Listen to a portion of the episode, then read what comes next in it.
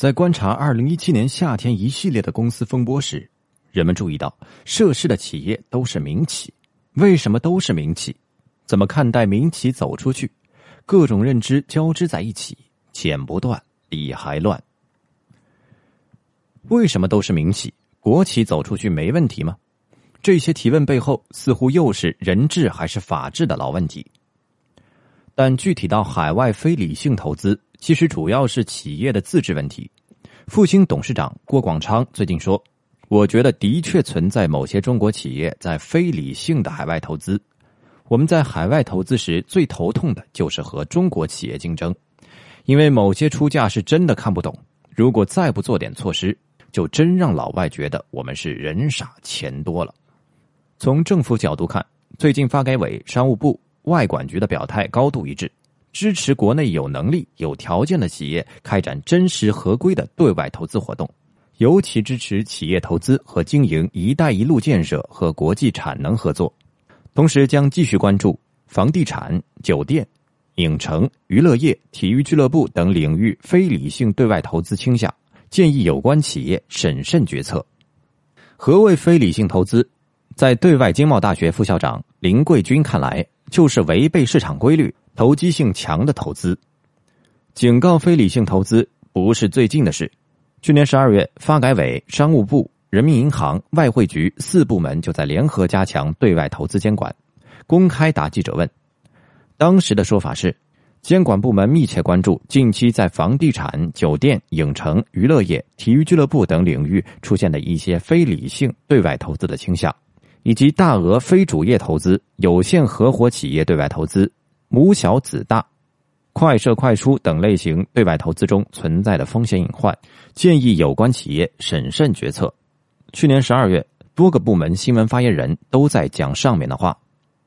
到了今年全国两会，从央行行长周小川到商务部部长钟山，还在讲同样的话。反倒是最近频频出手的银监会。当时，郭树清刚刚履新银监会主席，在三月二号举行的首次记者见面会上，谈了很多问题，但没有谈到海外非理性投资。政府集体发声，反复发声，必有依据。那么，某些对外扩张凶猛的企业，当时为什么不采取断然措施，非要等到银行出手扼住咽喉，才临时抱佛脚呢？真是银行一出手，才知有没有。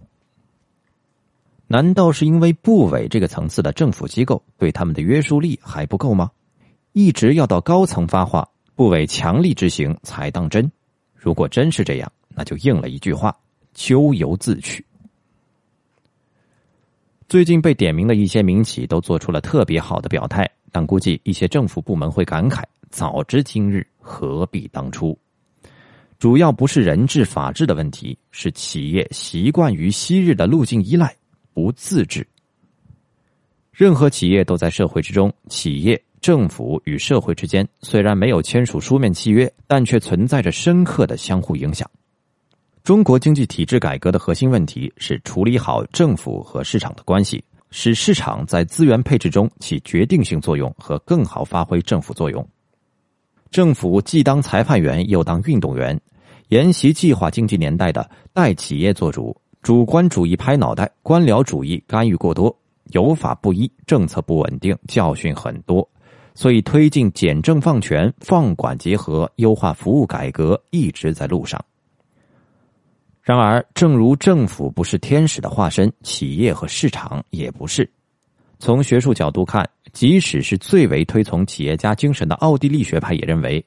企业家的活动并不是总是生产性的，也不总是增长促进型的。事实上，企业家有时会破坏增长和繁荣。企业家往何处去了？他们是促进、不促进，还是阻碍有关增长的创业活动？这取决于现行的制度安排以及这些制度安排所提供的相对报酬。因此，我们需要能够提供良好的公共产品和公平秩序的政府。即使政府并不总如人意，也不可或缺。最近研究的美国商业文明历史，深感政府、企业、社会就如同一个大三角，哪一方的力量过度膨胀，就会被另两方拉回。美国开国总统华盛顿任期届满时，在演讲中说：“还要特别记住，在我们这样辽阔的国度里，想要有效的管理大家的共同利益，一个活力充沛的，并且能充分保障自由的政府是必不可少的。他同时也指出，应当做到那些负责行政的人保持警惕，把各自权力局限于宪法规定的范围内。从社会角度看，社会由无数民众组成，基于各自的经济和社会条件，其利益诉求也不相同。总体上，社会各阶层一直在效率和公平间做选择。在不同年代，政府、企业和社会间的随机大三角的形状也不一样。上世纪八九十年代的企业改革有过“破三铁”，即打破干部的铁交椅，打破员工的铁饭碗，打破分配上的铁工资。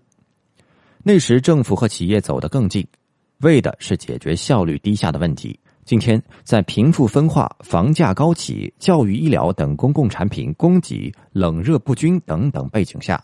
共享成为重要的发展理念，此时政府和社会往往可能走得更近，而在反腐败、反特权等方面，企业和社会更容易达成共鸣。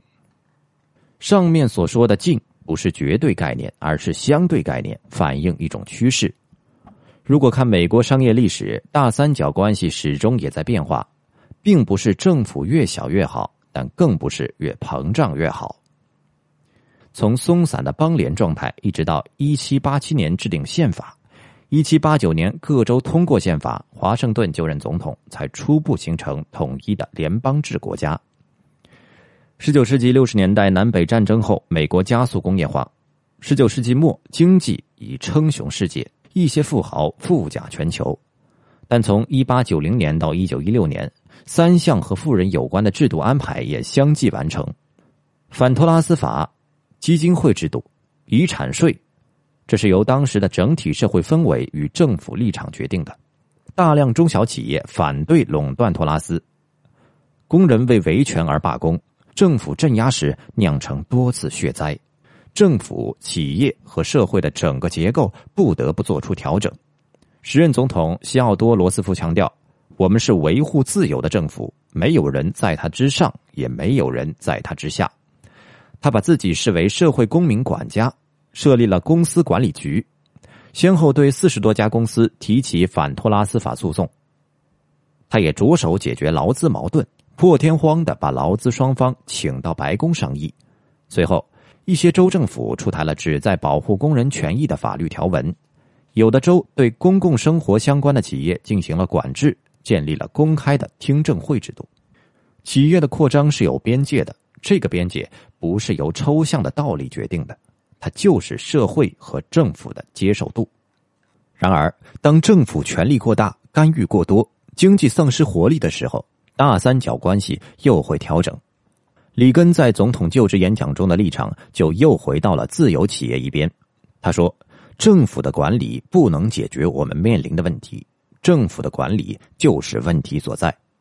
我不是要取消政府。”而是要它发挥作用，同我们一起合作，而不是凌驾于我们之上；同我们并肩站立，而不是骑在我们的身上。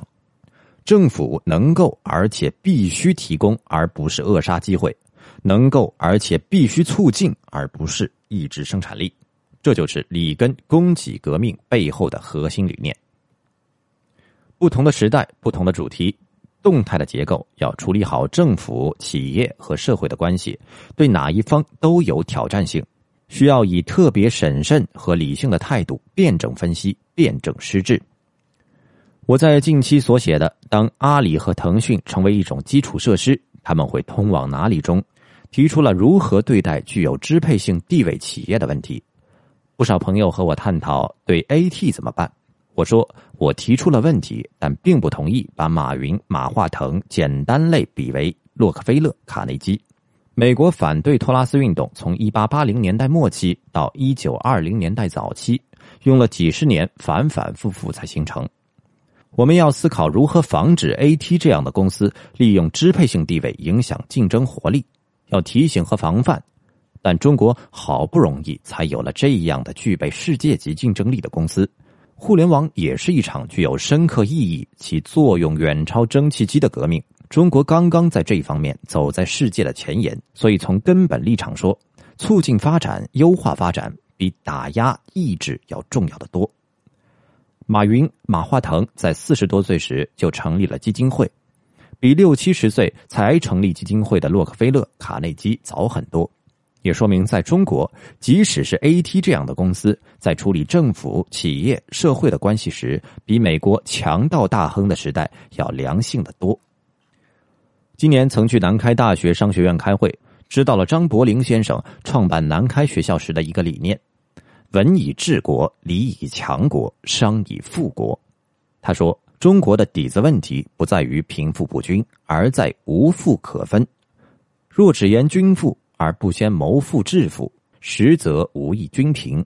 因此，国家要昌盛，就要先谋致富。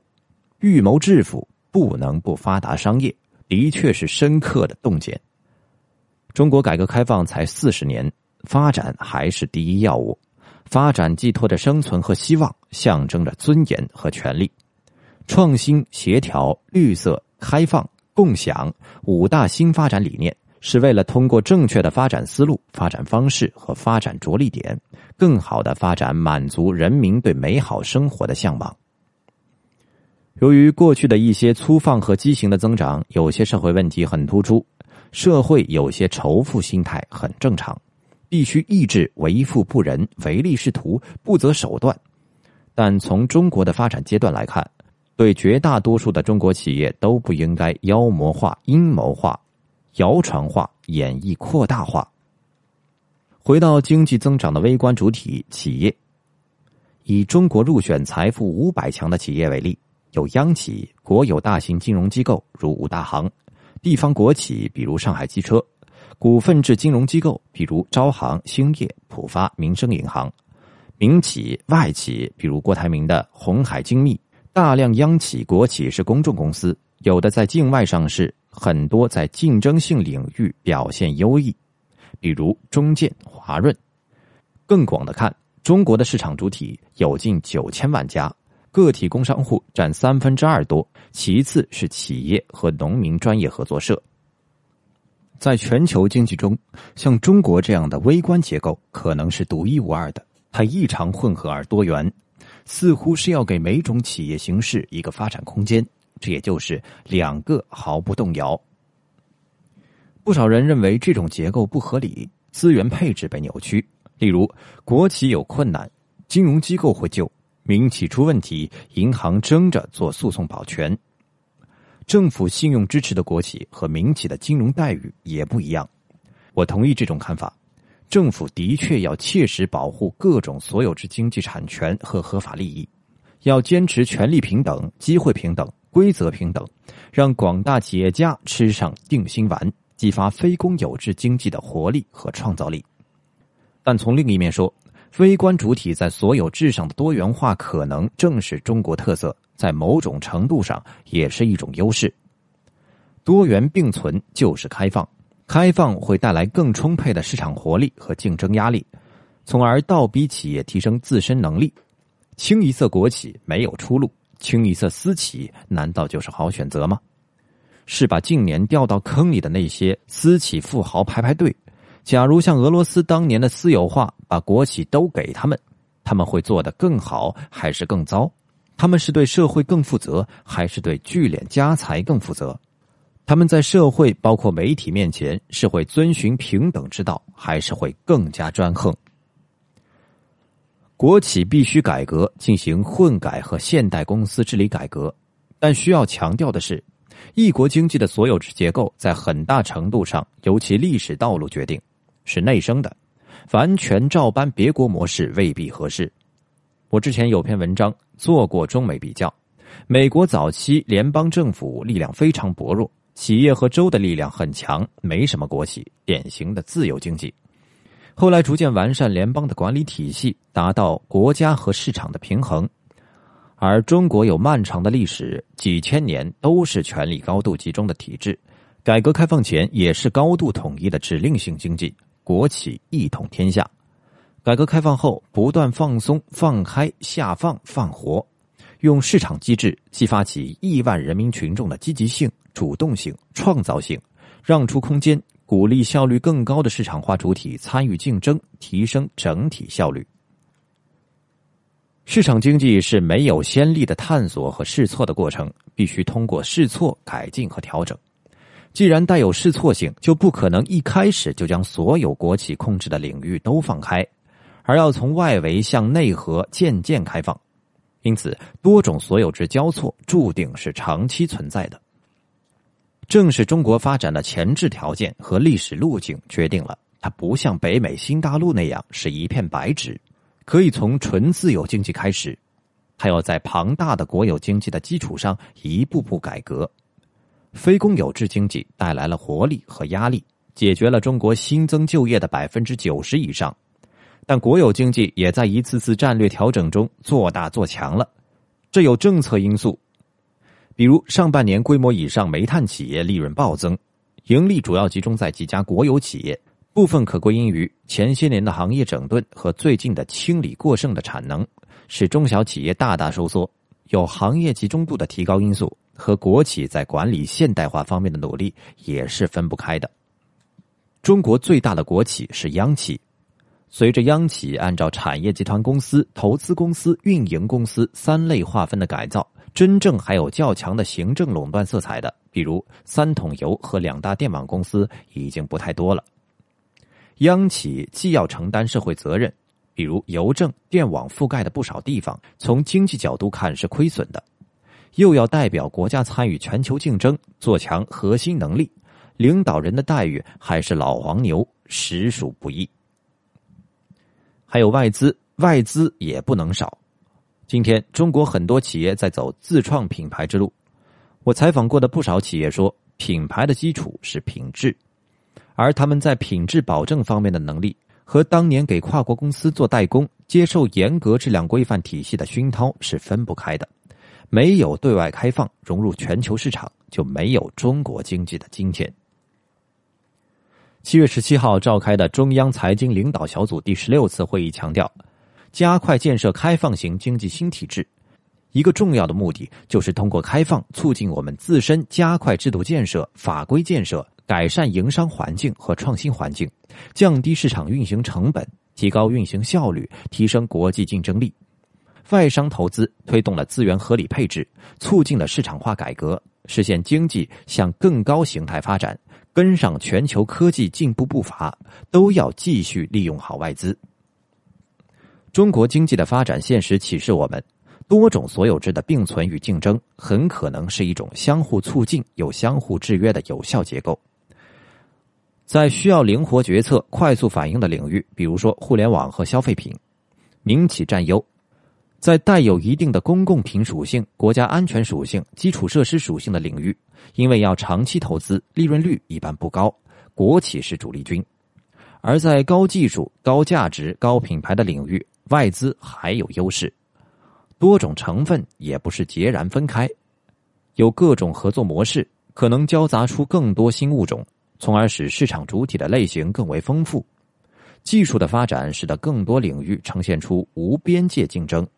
比如蚂蚁金服和微信支付，事实上就是在推动银行变革；微信和 QQ 就是在打破传统电信的服务框框。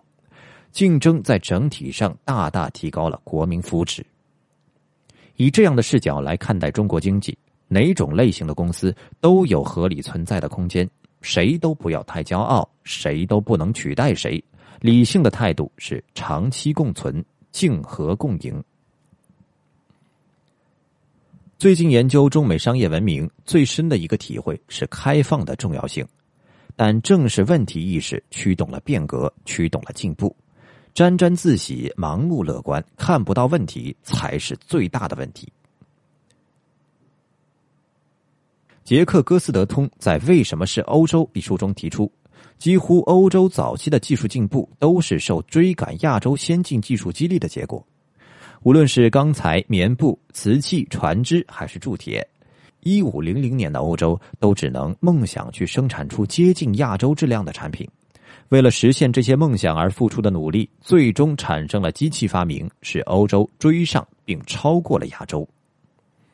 欧洲在十五到十七世纪两三百年内爆发了海外探险殖民热，走上了开放、开发、征服之路，在发现新世界和艰难的拓荒中，提出了很多根本性的问题，涉及到地理学、地质学、生物学、航海动力、天文学、医学、政府本源、经济本质等等。无数问题逼迫欧洲的知识分子们试图找到问题的本源，希望以一种机械式的观点来理解这个世界。如果说文艺复兴时人们希望在过去的圣人那里得到答案，在启蒙运动时强烈需要提出一种新的学问和世界观，需要以观察、实验为基础，能够反复验证、预测更牢靠的知识，在强烈的社会需求下。一六八七年，牛顿出版了《自然哲学的数学原理》，开启了现代科学革命，带给欧洲人一种全新的世界观，即把世界理解成像钟表一样的机械的、可预测的、由原理定律来控制的世界。在这一认识的基础上，方方面面的知识革命都开始了，最终也孕育出工业革命。反观中国，郑和七下西洋的时候。明朝有全世界最大的海军，七次航海共有两百四十多艘海船，两万七千四百多名船员出航。而一四九二年开始的哥伦布的四次远航，一共只有三十艘船和一千九百四十人出航。郑和的船队比哥伦布先进的多。遗憾的是，郑和远航时，明王朝认为中国无奇不有，远航也是且欲要兵抑域，使中国富强。朱元璋沿用元朝开始的海禁政策，禁止中国人到海外经商，也限制外国人到中国贸易，进贡除外。到永乐年间，只开放朝贡贸易，私人仍不准出海。所有这些禁止性的政策，虽有防范未寇的自我保护作用，却把中国牢牢的封闭了起来，还自以为是天下最不会有问题的地方。历史启示未来，只要开放。只要勇于探索和实践，就会有挑战和问题，它也一定会有新的知识产生。社会就是在新知识的驱动下向前发展。今天我们对于中国复兴的信心正在于此。虽然中国经济有许多问题，有些症结的克服也非一日之功，但中国有一种非常开放、富有弹性的基础性结构。多元并存的结构，从根本上避免了单向度压住；多种标杆和尺度的比较，又能创造出从更多维度去学习别人和审视自己的机会。竞争的残酷，则让中国消费者成为最大的受益者。因此，当我再一次回望二零一七年中国商业图景的时候，我看到的风雨和污点，不仅没有动摇对未来的信心，反而加强了在更大时空中，在基本结构上对未来的信念。我相信所有学费都不会白交。我相信中国经济的法治化程度会越来越高。我相信我们有自我反省和审视的能力。我相信一个开放、弹性、有韧性的结构能让中国走得更远。只要不自乱阵脚。